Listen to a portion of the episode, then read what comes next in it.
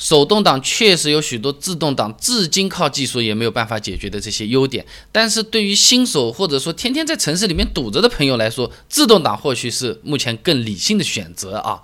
那朋友经常会劝我的，你买个手动挡怎么怎么怎么好？那有一句话肯定会说，哎呀，没有你想象中这么难开的。那如果是在郊区，高速啊，手动挡开起来其实不会比自动挡麻烦的多少的，当一关上，嗡嗡就上去了，又省油又方便啊。但如果是上下班这种早高峰、晚高峰啊，然后你堵还堵在一个斜坡的高架路上面啊，这个换挡、踩离合、轻轻抬脚怕熄火，老司机哪怕能保持很好的节奏不熄火，长时间下来左脚也要酸的，要去按摩一下的。新手有可能这个离合器控制不好，熄火溜坡很尴尬，甚至是有交通路况风。险啊，那手动挡的车子不光是在堵的这些地方啊比较难开，它其实对车子还是有一定的损伤的。你比如说走走停停的时候。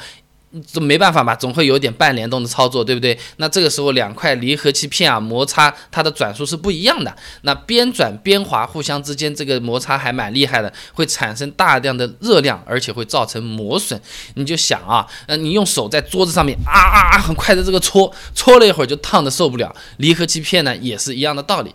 其实不光是离合器片啊，你控制离合器结合分离的这个分离轴也是会受损的。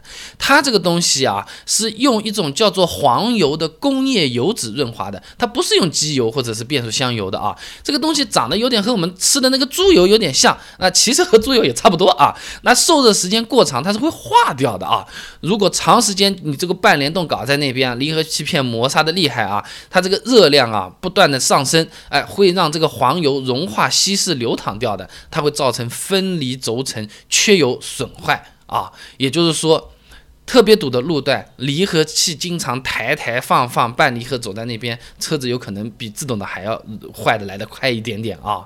那么有些朋友说，你别管这个东西，那没有你想象中那个难弄，嗯，真的坏了我换一个也不要多少钱，主要就是钱。手动挡便宜，同一款车子，手动挡比自动挡便宜个一万块钱是很正常的。销量王哈弗 H 六一点五 T 手动挡和自动挡分别卖十万三千块和十一万三千块，刚刚好相差一万块钱，一万块块钱了，好几个包了，对不对？那手动变速箱保养也比自动变速箱便宜的。你说福克斯每六万公里左右换一次变速箱油，手动挡换一次八百十三块，自动挡一千零八十六，而且这还是官方指导的。如果说我不去听他的，我这个手动挡说不定用十年上了点油也就好了，但自动挡用个十年。不好说了，有可能修修很贵，有可能提前坏掉了。手动挡它内部那个离合器三件套，离合器片、压盘、分离轴承呢，算是易损件。正常的老手开啊。十万公里差不多也是要换的啊，新手菜鸟的话，那个抬的不稳啊，用的不行啊，起步太急啊，有可能几千公里换离合器片也是有的。因为这个事情跑到 4S 店骂人家质量不好的事情，网上也蛮多的啊。这个三件套换起来比较麻烦的啊，是要把变速箱拆掉才可以换的，工时费比较贵，一般十几万的这种家用车一整套下来的话，材料加工时费的话要一千块钱左右啊。你长期使用的角度看，我们车子算开个二十万公里，手动挡的车子呢应。应该是换了一次以上的离合器三件套了，花一千块钱。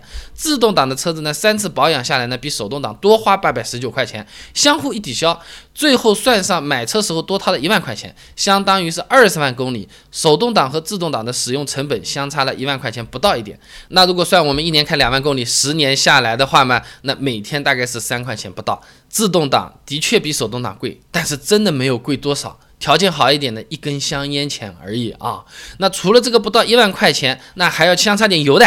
手动挡一般都是比自动挡要省油的，不过要看车型啊。你比如说本田飞度这种省油王，一点五升的手动和一点五升的 CVT 自动，工信部油耗分别是五点七和五点三。自动挡比手动挡还要省油的车子，现在也出现了，但不绝对了啊。那有些朋友听到这里，你不用说省钱，开起来有驾驶乐趣啊。有意思啊，这个是自动挡获得不了的快感啊。手动挡的车型呢，的确是以省钱、便宜、耐修。开起来有意思，驾驶乐趣来出名的，对不对？不过呢，家用车装的这个手动挡啊，主要是厂家为了降低车子成本的考虑。那我们现在市场上的这种六速手动变速箱，不同品牌的出厂价基本上是三千到五千块钱。那同样，比如说是六速的自动变速箱的话，出厂价大概是八千到一万两千块钱。如果换成手动变速箱，成本可以省一半多啊，人家是做生意，对不对？那么。它既然当初是为了便宜，它装上去的手动变速箱，它核心目标就不是为了让我们爽啊。那这些充满了驾驶乐趣。这个吸入感很好，挂档就 A A A 特别来劲的，像头人之地一样的这种叫做比赛竞技专用的手动挡啊，它和我们普通的是不太一样的。你比如说离合器片的强度就不一样，普通家用车大多是是用石棉基半金属的这些摩擦材料做的，竞技用的这种离合器片是用什么陶瓷纤维啊，这个成本相差很多的，它的这个强度啊耐热性比我们民用的要好很多了。然后膜片弹簧也是不一样的，那种竞技运动型的。手动变速箱离合器里面的膜片弹簧硬度很大的，提供的张紧力也很高。换挡的时候基本上是没有什么半联动状态的，换完档直接放掉离合，刷一下就上去就走了。换挡速度比我们普通家用车是好上很多级别的，就好像我们这个穿鞋子一样的，那同样都叫鞋子，对不对？那每天穿的那个鞋子啊，主要是便宜好用，呃，样子好看，对不对？也附带一点舒服，对不对？你跑步穿的那个钉鞋，就是让我们跑得更快。的功能定位是不同的，不是说好坏的问题啊。所以说不是手动挡不能买，但是最好不要劝啊。这手动挡我知道有它的好处，我心平气和、理性的考虑就可以了。一个劲儿的像政治正确一样的跟我说手动挡便宜，手动挡适合国情，手动挡耐用，手动挡省油啊，手动挡有驾驶乐趣，这一边倒的说，我觉得不太合理。不妨发给你的朋友参考一下。那我这里也准备了一些资料了，十万块钱有哪些好开好用的自动挡的合资车？这些车型分别都是哪些厂家的？大概是什么价钱？我都给你整理出来了。关注微信公众号“备胎说车”，直接回复关键词“自动挡”。就可以了。那我这个公众号呢，每天都会给你一段汽车使用小干货，文字版、音频版、视频版都有，你可以挑自己喜欢的啊。自动挡的车子啊，开车的时候哪六件事情肯定不能做？一做就要爆炸啊！自动挡上不是有个 P R N D 这个英文字母呢？对不对？为什么有些车还有个什么 L M S？这些档到底是干什么的？我该怎么用？资料也给你收集的准备好了，关注微信公众号“备胎说车”，回复关键词。自动挡就可以了。备胎说车，等你来玩哦。